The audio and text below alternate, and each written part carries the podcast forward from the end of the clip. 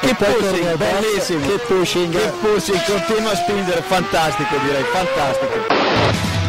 Keep Pushing F1 cumple 10 años y para celebrarlo haremos un directo en twitch.tv barra Keep Pushing F1 el próximo martes 13 de abril de 2021 a las 8 de la noche. Tendremos juegos, anécdotas, mensajes de amigos del programa y, sobre todo, muchas risas. Anímate a celebrarlo con nosotros.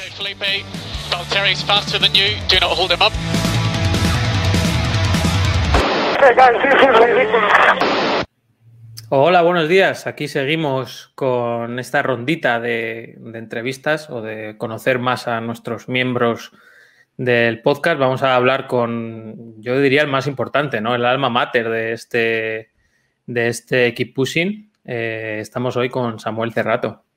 Buenas tardes, noches, Bueno. días. Sí, nuestro, eh, nuestro esto- capítulo detrás de las risas, ¿no? Es atemporal, sí, sí, sí. Bueno, estamos hablando en conexión al otro lado del charco, como dirían los clásicos. Con el cable gordo de internet. Vamos a, a desvelar cosas que quieren saber los oyentes. ¿Cuántos años tienes? 28. Fíjate, ¿eh? Rompe, la, rompe la media, ¿eh? Escucha, cuando, cuando empezó Keep Pushing tenía 18 años. Que me Fíjate. hicisteis pensar eso el otro día cuando hablábamos de los 10 años. O sea, ¿Qué-. ¿A qué te dedicas profesionalmente, aparte? bueno, tengo una empresa de marketing digital. Que recomendamos aquí- desde aquí a, a quien esté interesado y esté De viendo este Digital. Eden, de quien, quien esté interesado en vender en Brasil. Algún equipo de Fórmula 1, ¿eh? A lo mejor. Eh, nunca se sabe, ¿no? Nunca se sabe. Eh, bueno, eh, ¿alguna cualidad desconocida sobre ti? ¿Algo que, que no sepa la audiencia? Uf, la verdad es que estaba pensando en esa pregunta y, y me costaba bastante llegar a, a una respuesta, pero bueno, voy a decir una de las cosas más aleatorias que, que creo que la gente va a flipar un poco y es que hablo un poco de noruego. O sea, una cosa totalmente útil en esta vida, sobre todo si quieres contratar a Haaland, pero fuera de eso no creo que sea más, más útil. Pero bueno, tampoco es que tenga un C1 de noruego, pero bueno, algo, algo sé hablar. Hiciste la de Odegar, pero al revés, ¿no? ¿Cómo Hice la de? Odegaard. Edgar. Para que veas. Vaya tela. Espero que no haya ningún noruego escuchándonos. Bueno, nunca se sabe. Nunca se sabe. Esta es una de las preguntas más difíciles que están, les está costando a la gente responder.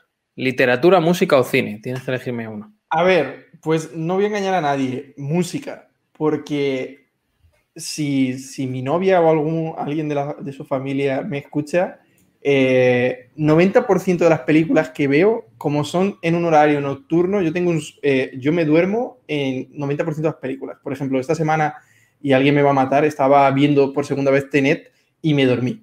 O sea que voy a decir música que es lo que más consumo. Eres de mi equipo en esto, ¿eh?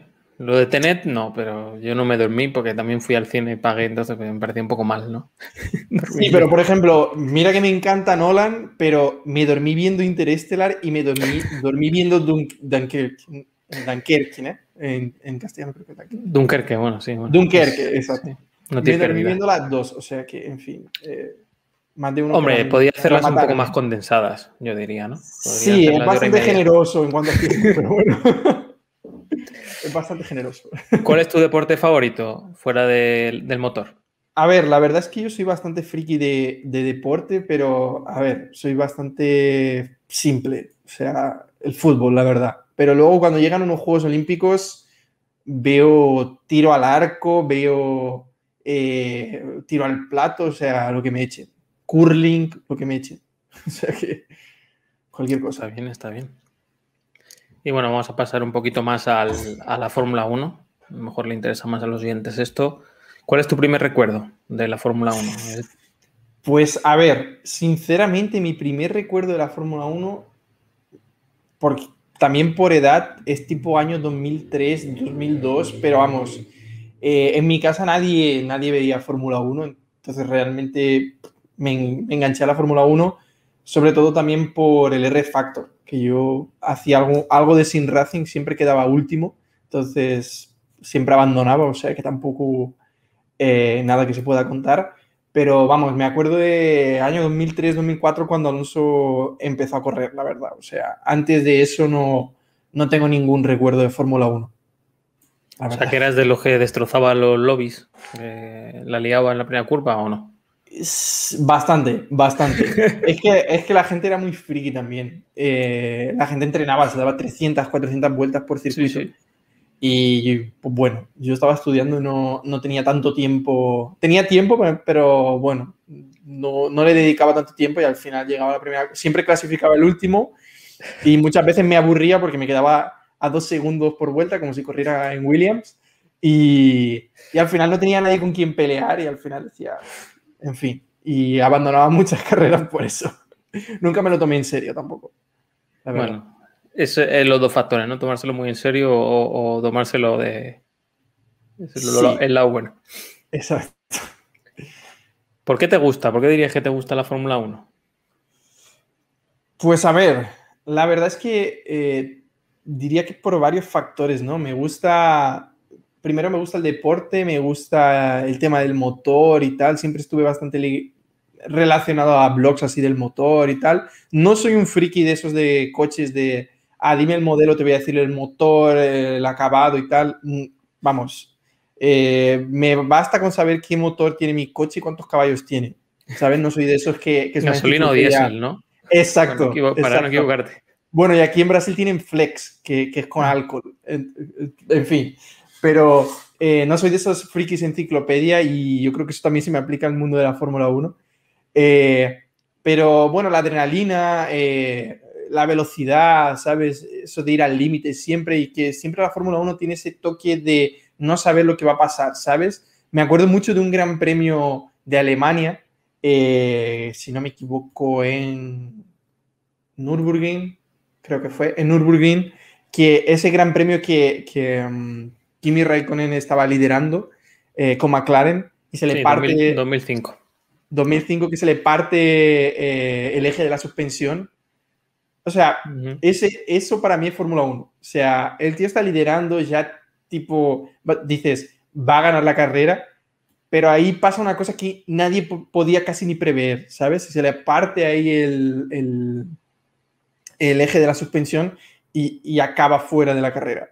Entonces, eh, es eso, eh, esa, esas cosas que pasan que son impredecibles también, eso me engancha bastante a la Fórmula 1 y bueno, pues todo lo que engloba la Fórmula 1 en sí. Sí, es, yo a veces me acuerdo del campeonato del 2008, ¿no? De Hamilton y Massa en la última curva. Eso si lo escribe un guionista no le sale. Exacto, exacto. Eh, ese, por ejemplo, 2010 también en Abu Dhabi, ¿no? Sí.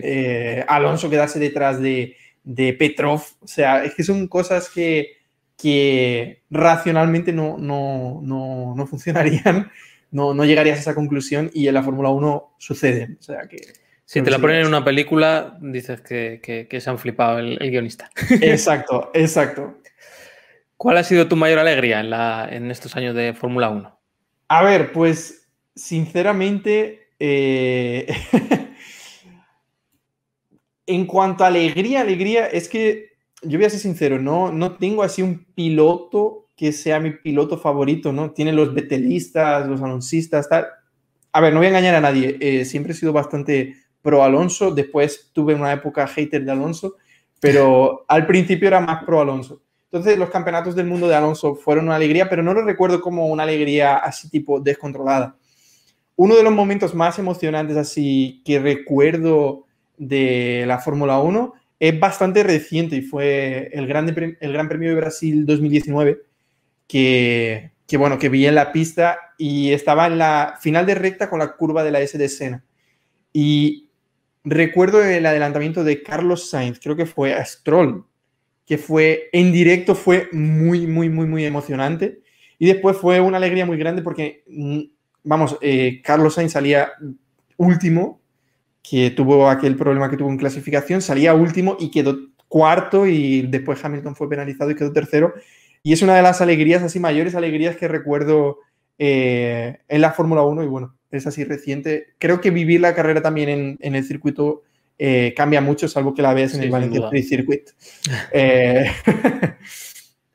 Salvo que la veas en el Valencia Street Circuit, donde he visto dos carreras con Héctor y fue, fueron pésimas. O sea que...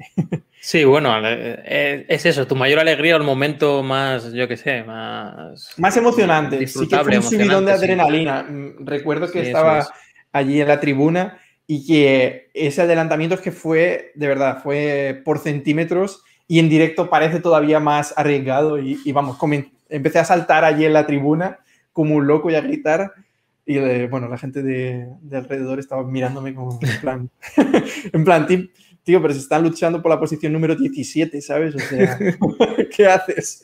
Pero fue muy emocionante, la verdad. El, hablabas del Valencia Street Circuit.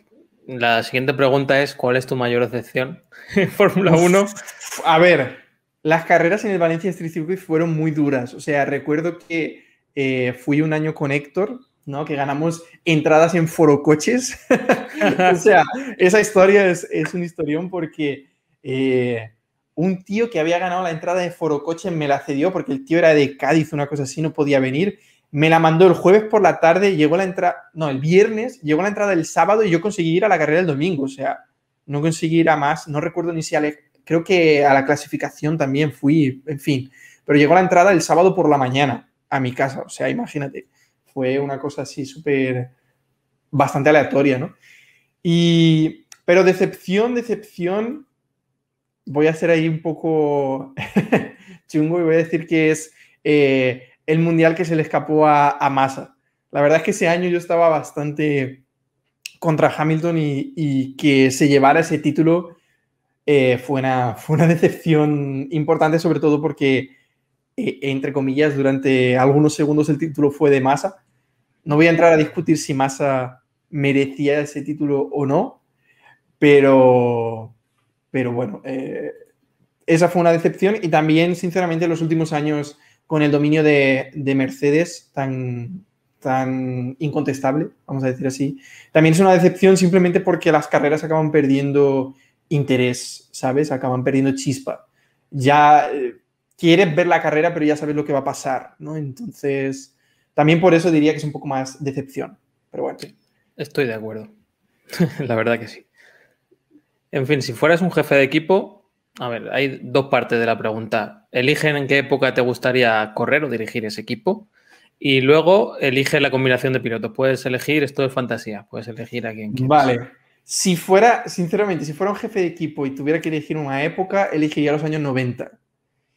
Porque esa época eh, yo veo que ahora eh, la Fórmula 1 tiene mucho mimimi, ¿sabes? O sea, todo está muy controlado, eh, todo está, todo va al detalle y, en fin, mucho mimimi con todo. también con la cuestión política, en fin, me, me, aburre un poco todo eso, la verdad, de la Fórmula 1. Y, sinceramente, en fin, habrá gente que no esté de acuerdo y que perfecto el We Race House One, pero a mí me cansa esa parte política de la Fórmula 1. En fin. Eh, entonces me mola los años 90, los años del bigotón y, de los tíos fumando un cigarro en el pit lane, ¿sabes? O sea, de los mecánicos en pantalón corto, eso me mola, ese estilo me mola, la verdad. Y entonces me quedaría con esa época, años 90, finales de los 80, principios de los 90, la verdad. Y la verdad es que estuve pensando también esa respuesta de cuál que sería mi combinación de pilotos y voy a decir una cosa, la verdad es que por el tiempo en el que empecé a, ver la Fórmula 1, eh, no tuve tanto tiempo de disfrutar la época de Schumacher. Igual disfrutaría la época de Schumacher y me aburriría igual que la época de los títulos de Hamilton. ¿Vale? O sea, puede ser. Pero, pero me gustaría vivir un poco esa época de, de Schumacher, sobre todo sus comienzos y, y, que no fueron tan, tan fáciles, ¿no? Y también por, motivos obvios también la época de Sena, por lo que supone Sena aquí, porque realmente, eh, por ejemplo, mi suegro es, fan de la Fórmula 1 y, me cuenta todas las historias de Sena, de cómo, pues yo qué sé, eh, de cómo Brasil paraba para ver las carreras, en fin. Eh, aquí hay un sentimiento muy fuerte por Sena y también me gustaría vivir eso y lamentablemente mm, no lo pude vivir y, y, a ver, he visto algunas carreras históricas, pero no es lo mismo, cuando ya no es lo mismo eh, ver las carreras después. Por lo menos a mí no me, no me engancha tanto, la verdad. Entonces, diría que haría esa alineación Schumacher y Senna, probablemente se matarían en el box, pero, pero bueno, iría con en la puerta fumando un cigarro. Di que sí. No, eso, no, no tendrías que leer el periódico el lunes criticando. Exacto, exacto. sería más divertido, eso sí que es verdad. Me iría para esa época del bigotón y colocaría a esos dos ahí en el box a matarse. Di que sí. Bueno, hablemos un poco de podcast. ¿Recuerdas cómo fue la idea primogenia de este podcast? A ti no te llamó nadie, tú fuiste la idea. Bueno, a ver, eh, pues recuerdo los comienzos del podcast, sí, porque creo que el primero con, el que hablé fue con Jacobo. Creo que después fue con Héctor y después contigo, ¿no? Eh, que un poco ese, ese, orden. Después ya Jacobo dio la idea de sumar a Diego, creo que fue. Diego, yo, yo no te elegí. si estás escuchando, ah, broma. Eh, y después entró David como, como invitado, ¿no? Eh, el eterno invitado que todavía está con nosotros. es ese amigo que invitas para cenar y que al final eh, le tienes que dar la escoba para que se, para que se pire de casa. Pero bueno, recuerdo con, con, La verdad es que son recuerdos muy buenos. cómo empezamos el podcast. Yo recuerdo que, vamos, que pillé una foto de Google, hice el logo como dio, en fin, que el inicio no era con con la hoz y el martillo, ¿no? era, con el logo aquel de la bandera cuadro, súper cutre, con una letra que pillé en, Dafont. En fin, fue muy precario todo, pero, pero también fue muy guay empezar ese proyecto y, y bueno, le guardo mucho cariño a ese principio de Keep Pushing, sin duda. No digas eso de la hoz y el martillo, que, que se lo van a creer. ¿eh? bueno, pero las verdades tienen que ser reveladas. ¿Recuerdas eh, cuántos compañeros del podcast conoces en persona? Pues, pues, a los únicos que no conozco son a los dos gallegos. Gallegos repatriados, que bueno, creo que Jacobo sí que vive en Galicia, pero, Diego no, ¿no? Y los únicos que no conozco es a Jacobo y a, Diego. Al que más conozco directamente es a, Héctor, ¿no? Al que más veces he visto en persona ha sido Por proximidad, ¿no? por proximidad en tiempos pasados. A mí me pasa eso con David, desgraciadamente. ¿Qué le vamos a hacer? Eh, exacto. Eh, pero bueno. bueno, pues pongamos que alguna vez nos vemos todos y organizamos una carrera de cards. ¿Cómo crees que quedarías? A ver, no es por darme las de sobrado, pero yo, yo creo que primero segundo. Porque, a ver, David, David es una abuela.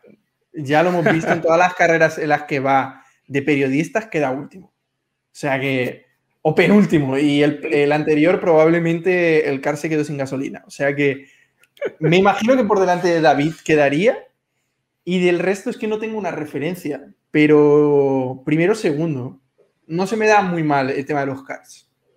Bueno, así. Ojalá se produzca ese día. Y vamos con un poco de hipótesis raras. Si tuvieras que hacer un podcast con uno solo, ¿quién sería y de qué sería ese podcast también? puede, ser de cualquier ¿De qué, cosa. ¿De qué sería? ¿De marketing contra programadores con Diego? ¿O eh, de la, guerra, la guerra de marketing con los equipos de TI sería con cualquiera de vosotros menos con David? Entonces, en fin. Eh, a ver, yo creo que, si tuviera que hacer un podcast solo con una persona, eh, lo haría con David, porque, en fin, porque a David es que, lo voy a decir como, como lo siento, se la suda todo mucho. Entonces, me resulta muy, muy gracioso eso de que, de que le importe tres pepinos, ¿sabes? Entonces, creo que sería guay porque hablaríamos de cualquier cosa y, y probablemente ganaríamos algunas denuncias por el camino. Pero, pero creo que sería guay. Y, sobre qué sería, no lo sé, no lo sé. Sería probablemente sobre deporte porque, en fin, podríamos hablar de política, pero, pero estoy saliendo de eso, me lo estoy dejando. Entonces, creo que sería mejor sobre deporte. De geopolítica, hombre. geopolítica, geopolítica es bueno. no, sobre, deporte, sobre, deporte mejor. Más, más tranquilo, eso sí. Sí, si tuvieras que irte a vivir con uno solo, ¿con quién sería? Uf, pues esa pregunta es, es, difícil, ¿eh? Es difícil. Puedes decir que ninguno y ya está. Viviría solo. Con el gato, el gato de Diego. Eh, a ver, voy a decir Héctor, simplemente por el hecho de que me parece una, que, es una persona organizada, pero no lo sé, porque es difícil convivir en el mismo apartamento con alguien sin matarse. O sea que. Eh, y sin que sea una persona así más o menos parecida parecida a ti en cuanto a organización. No sé, Héctor me parece una persona organizada. Puede ser que esté totalmente, en fin, que, sea una impresión y por ahí alguna oyente nos va a confirmar uno. Yo creo que, bueno, no va a ser. O sea, no, no, vas a tener que verte en esa opción, así que bueno. Mejor. Siempre nos quedaremos con la duda. Así todos nuestros nexos y nuestras relaciones continúan bien. bueno, vamos a, una, parte distinta. Esta parte me da miedo, ¿eh? Tus compañeros te han dejado una pregunta. Eh, y yo te, te, voy a pedir que les definas a cada uno con un adjetivo. ¿Qué prefieres? ¿La pregunta primero y luego el adjetivo o al revés? Mejor primero la pregunta y después el adjetivo para, para ir ya, ya para calificar la pregunta. Exactamente. vale, pues Jacobo, bueno, se repite un poco, ¿eh? ¿Por qué creaste este podcast hace 10 años y cómo se te ocurrió la horrible idea de dejar la batuta a Jacobo por el camino? Vale, ¿por qué creé el podcast? Realmente eh, con Jacobo, con el propio Jacobo, eh, bueno, Jacobo fue, entre comillas, quien, quien me abrió un poco el mundo de los medios así en la Fórmula 1, ¿no? Con F1 al día. Yo escribía y, bueno, fundé con, con otros amigos que ya eh, creo que no tiene nada que ver con el mundo de la Fórmula 1. Creamos F1 y Live simplemente porque teníamos diferentes blogs y ahí creamos F1 y Live, que algunos probablemente recuerden también. Eh, y de ahí entré en F1 al día, ¿no? Cuando F1 y Live medio que murió, en fin, la dejamos de ahí medio abandonada. Fui para F1 al día y con Jacobo también creamos el podcast de F1 al día, ¿no? Que ahí fue donde yo tuve, así el primer contacto con los podcasts. Entonces, realmente... Ahí estaba yo también. Exacto, exacto. Solo por responder a la pregunta, que he contado aquí historia de abuelo, eh, por responder a la pregunta, mi idea fue traer personas de, medios diferentes, ¿no? Porque al final siempre pasa eso de, ah, el que es de F1 al día hace el podcast de F1 al día, el que es de motor.es hace el podcast de motor.es. Y no, no había esa, esa mezcla de gente que trabajara en un site, en otro site. Y eh, en, en, Twitter había mucho, mucha gente así potente, ¿no? Entonces, realmente fue por pasar un buen rato, ¿sabes? No, no veía que el podcast pudiera durar 10 años, ¿sabes? Entonces, eh, fue un poco con esa idea. Y sobre lo de dejar la batuta a Jacobo, eh, realmente fue, fue sobre todo en el tiempo que, que medio que desconecté así de la Fórmula 1 eh, bueno, me fui a vivir al extranjero, en fin, luego empecé, eh, bueno, luego el podcast paró realmente, cuando, cuando yo volví de Noruega, el podcast paró, paramos ahí esos dos, tres años, y ahí en ese, en ese impasse que me distancié un poco de la Fórmula 1 fue cuando dejé la batuta en manos de Jacobo, pero es que realmente eso, yo tampoco estoy tan, tan informado como para poder llevar la batuta y creo que es mucho mejor que lo haga él, sobre todo también por mi disponibilidad ahora que es bastante nula. sobre todo por los horarios y demás. Entonces, creo que también, buen trabajo en ese sentido. También se te hizo mucho bullying en su momento, ¿eh? También. Te cambiamos los, te cambiamos los, los, horarios en el drive, te, te hacíamos todas las putadas posibles. Eh, y ahí presenté, había también un clamor popular pidiendo mi dimisión y, en fin, no pude, no pude sucumbir ante la presión. Le diste a la gente lo que quería. Sí. Héctor, ¿Cómo llevas que te reconozcan por la calle en Brasil tras el éxito de Keep Pushing en YouTube? Bueno, eh, no, he definido a Jacobo con un. ah, es verdad, perdón. Con un, Vaya presentador. con un adjetivo. Pero a Jacobo yo le lo definiría como detallista. Porque siempre está ahí con el sonido, con sonamos mal, eh, no tenemos Menos con los horarios, el detallista con todo. Sí, puntual no sería la palabra que le define. ¿Cómo llevas que te reconozcan por la calle en Brasil? Pregunta esto. A, ver, la verdad es que ahora con la, con la pandemia estoy más, más tranquilo, ¿no? Porque no salgo mucho de casa y tal. estoy en el home office, entonces no tengo tanto problema, pero bueno, eh, la verdad es que el tema de las fotos y tal se me hace un poco cansino. Entonces, bueno, los, los, autógrafos y tal ya me he acostumbrado, pero el tema de las fotos es lo que peor llevo. Entonces. Aparte de ordenado, ¿cómo calificarías a Héctor con un adjetivo? Ostras, eh, yo creo que a Héctor lo, lo, calificaría como analista también, porque es, eh, es una persona que, vamos, que primero que es un loco de la Fórmula 1, del motor en general, y, vamos, eh, creo que hay pocas personas también que salgan, sepan tanto de Fórmula 1 como, como Héctor. Entonces, realmente es, lo veo muy analista, muy en los detalles también, ¿sabes? En los detalles como Jacobo, pero de otra forma, ¿no? Vamos a decir así. Bueno, hablemos de David. Bueno, hablemos de David. Te va a preguntar David. ¿Te gustan más las retransmisiones deportivas en general y la Fórmula 1 en particular en Brasil? ¿Qué cambió en notas y qué fue lo primero que viste allí? Eh, ¿Cuál era la segunda pregunta? ¿Te cambio en...? Eh, ¿Qué cambios notas? ¿Qué diferencias hay entre allí, entre las retransmisiones de allí y las de aquí?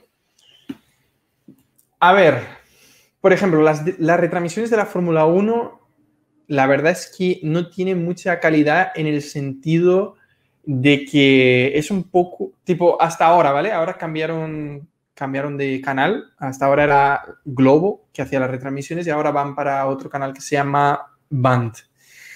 Entonces, eh, en la Globo realmente es que conectaban tres minutos antes de la carrera, literalmente. O sea, eso que teníamos en España, en, tipo en Antena 3, en la sexta, cuando eran las carreras en abierto, de una previa, no sé qué, no sé cuánto, que rajábamos que flipas, aquí no existe. O sea, aquí conectan tres minutos antes y corriendo, ¿sabes? Que casi te pierde la vuelta de formación. Eh, entonces, el, en cuanto a despliegue, es bastante malo, ¿vale? O sea, Vamos a ver ahora este año qué cambia y no sé qué pasará, pero en cuanto a despliegue es malo. En cuanto, en cuanto a comentaristas, los comentaristas son más apasionados aquí, son más tipo, ¿sabes esa narración que hacen en la radio de los partidos de fútbol que parece que está pasando algo todo el tiempo? Es más esa, ese estilo en la tele también, ¿no? Entonces, tipo, yo qué sé, eh, cuando ves un partido de fútbol, el tío empezar a, gritar tipo... Eh, yo solo me lo creo porque estoy aquí narrando, yo qué sé, ¿sabes? Tipo, es más radiofónico y mola, eh, está guay. Lo que pasa es que, por ejemplo, los comentaristas de Fórmula 1, estaba Luciano Burti eh, como comentarista de la Fórmula 1, que por cierto lo han despedido ahora. Eh, pobrecito. Dentro de los comentaristas de la Fórmula 1 es que dependía un poco del canal donde lo hacían. Si lo hacían en la Globo, ponían a un, a un comentarista que realmente es un comentarista general de deportes ahí, de fútbol, que no tenía ni idea de Fórmula 1. Entonces, realmente no, no, sentí un aumento de la calidad. Lo que pasa es que como no hay ningún piloto brasileño, pues son bastante imparciales. Eso sí que es cierto. Ya. Entonces, esos serían los mayores cambios. Hay más cultura, yo diría. Pasa también, a mí me pasa también con amigos argentinos que tengo, que la visión que tienen del deporte en general, el aficionado medio de allí, es mayor que la de aquí. O sea, sí, comprenden muchos conceptos. Y por ejemplo, aquí la gente, por ejemplo, como no existe un Alonso, obviamente está Sena, ¿no? Pero Sena ya hace muchos años que murió, entonces también ya hay mucho recuerdo, mucho cariño, pero es más eh, tristeza de que no tenga nadie así para apoyar que... Añoranza, ¿no? Exacto, eh, añoranza que aquí llaman de saudade. pero esa, es la añoranza de los tiempos. Por ejemplo, aquí tienen mucha añoranza también de, de Pelé, ¿sabes? Tipo de cosas así. Yo, yo les digo que son los tiempos buenos cuando Brasil tenía una potencia en fútbol, en Fórmula 1, o sea que Brasil era un poco más visto, ¿no? Porque ahora Brasil es un país muy grande, pero que si lo vas a destacar por algo, no lo vas a, lo vas a destacar por Neymar, ¿sabes? Tipo que tampoco es un referente así que digas, ostras, la leche hmm. en cuanto a referente, ¿sabes? Entonces yo creo que es un poco lo que les pasa, es eso, que no tienen un referente a nivel deportivo que sea destacable, ¿sabes? Entonces un poco eso se percibe también en la, narración, ¿sabes? En la narración de, la Fórmula 1, en el sentido de que pues son más objetivos y, por ejemplo, le tienen mucho cariño a Alonso, le tienen mucho cariño a Hamilton, le tienen mucho cariño a Schumacher, o sea, a las grandes estrellas, a Vettel, eh, a las grandes estrellas, a los grandes nombres, que igual en España son más infravalorados por la figura de Alonso, ¿no? Básicamente eso, y no, no me voy a extender más. Dame un adjetivo para David. Y el, adjetivo, el adjetivo de David, eh, voy a decir cachondo. en el buen sentido de la palabra. Eso te voy a decir. la excepción. No voy a decir pelazo, voy a decir cachondo. bueno, Diego, a ver, introducción. Español de nacimiento y brasileño de adopción. ¿Cuál de los dos países crees que será el primero en volver a ganar un mundial de Fórmula 1? Uf. A ver. Ostras, es difícil. La verdad es que eh, si es por situación actual, diría que, diría que Brasil, solo por la cantera que, de pilotos que viene por, por detrás. Porque, por ejemplo, te si pillas la Fórmula 2, no hay ningún piloto español. Si pillas categorías eh, atrás tipo Fórmula eh, Renault, etcétera, tampoco... Ah, sí que hay algún español destacando por ahí, pero creo que la Fórmula Renault no hay ninguno así destacando. En fin, eh, por, por, base yo diría que, que, que Brasil. Y por apoyo económico también diría que Brasil. Por ejemplo, e, en, Fórmula 2 está Drugovic, Drugovic, que es de aquí de Maringá, por cierto, es de aquí de la ciudad donde vivo. Eh, que bueno, hizo un buen papel el año pasado, la verdad, era rookie, hizo un papel bueno y su padre tiene mucho dinero, entonces eso siempre ayuda. Y después en la Fórmula Renault, que este año ha ido para la Fórmula 3, estaba Cayo Colet, que fue subcampeón de la Fórmula Renault y viene con todo el apoyo del programa de jóvenes pilotos de Renault. Por ahí yo creo que puede tener, tener alguna opción de llegar. Eh, de ahí a ser campeón del mundo, obviamente hay mucho, hay mucho camino, pero veo más opciones en Brasil también, pues obviamente por población, en fin, por cultura automovilística, en fin. Sí, si la base es más, si la base es más grande, pues es más fácil que, Exacto. que llegue arriba el 45 millones de personas en España versus 270, 300 millones en Brasil, pues hombre, eh, las posibilidades aumentan. Entonces yo creo que diría Brasil. Dame un adjetivo para Diego. Ostras, adjetivo para Diego. Eh, adjetivo para Diego es complicado. Eh, mm, voy a decir insistente en el sentido de sus argumentos, ¿no? Ya hemos tenido algunos temas. Eh, Australia este año en el tier list. Eh, em, el tema también de los pilotos que apoyan. Obcecado. obcecado es un buen adjetivo. es un buen adjetivo. Vale, te pregunto yo, la última. ¿Echas de menos dedicar más tiempo al tema deportivo? tanto a Fórmula 1 como a fútbol. Eh, les comentamos a la gente que hacías un podcast de el Hércules y bueno, te dedicabas a la información de, de, sí. de ello, como hacías hace años, o te da un poco igual. A ver, sinceramente, si me diera de comer, sí que me gustaría dedicarle más tiempo, porque es una cosa que me gusta bastante y que hacía realmente gratis realmente, ¿no? Porque toda la información del Hércules no ganamos un centavo en todo el tiempo que hicimos, fue más por satisfacción y por una pasión. Entonces sí que me gustaría, sí que me gustaría dedicarle, dedicarme más tiempo a eso. Y, bueno, obviamente con Twitch y con los suscriptores mi objetivo es irme a vivir a Andorra. Entonces eh, yo creo que vamos a conseguirlo. Estamos mejor en Brasil que en Andorra, hombre. no sé. A ver, aquí hay que piriña y buena carne, entonces no sé. Depende de lo que dediquen los, Depende de lo que dediquen los impuestos eh, en Brasil, que es por lo que se van a Andorra, porque están enfadados con los impuestos. A ver. Pasemos, pasemos de ese tema. Vamos a pasar de puntillas. Un adjetivo para mí, si quieres. Me pongo en mute.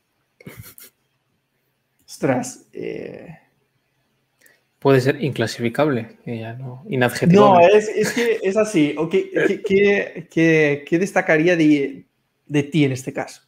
Eh, yo creo que tienes un punto gracioso que e, eres una persona que parece así más, más callada y, y, más tranquila, pero luego sueltas algunas de estas que realmente las estabas maquinando en tu cabeza para soltarlas. ¿sabes? Entonces no sé muy bien cómo, cómo definir eso con, con un adjetivo, pero no sé si decir, es que sagaz realmente no, no sería la definición. Exacto. no sería la definición, pero bueno, dejo esa descripción para que los, los oyentes le, le, coloquen el adjetivo. Eso, eso es. Bueno, eh, terminamos ya con una ronda rápida. Que tienes que responder sí o no. Son preguntas sencillas. Eh, ¿Órdenes de equipo? Eh, sí. ¿DRS? Sí. ¿Parrillas invertidas? Sí. Definitivamente. ¿Límite presupuestario? No. ¿Chistes, Samu? siempre sí. Por supuesto. ¿Podcast de más de una hora? No. No que me cuesta estar una hora, imagínate más de una hora. sí, sí. Eh, y la última, ¿habrá Keep Pushing dentro de 10 años? Es una muy buena pregunta. Eh, a ver, voy a ser sincero, probablemente no, pero probablemente en tres años pararemos, volveremos, en fin. Dios sabe. Vamos a disfrutar el momento. Eso es. Yo creo que sí. Yo creo que por eso estamos haciendo estos episodios, ¿no? Para que quede esto para la posteridad más para la posteridad, para la historia, para más que hijos. Tenía, tenía que haber puesto como pregunta eh, ¿qué le dices al Samu que dentro de 10 años entrará a ver este vídeo? Pero bueno, era demasiado complejo. Uf, bastante complejo, entonces vamos a dejarlo para atrás. Bueno, Samu, pues muchas gracias por sacar un ratito de tu agenda y estar con nosotros. Sabes que es una alegría para nosotros cuando podemos contar contigo. Yo creo que das una visión diferente y buena de, de la actualidad muchas veces en, el podcast y nada, darte las gracias y bueno, nos vemos. Das una visión diferente y buena de quien no sigue la actualidad. No, sí, sí, no, pero... Más desconectado, vamos a decir así. Bueno, oye, está bien.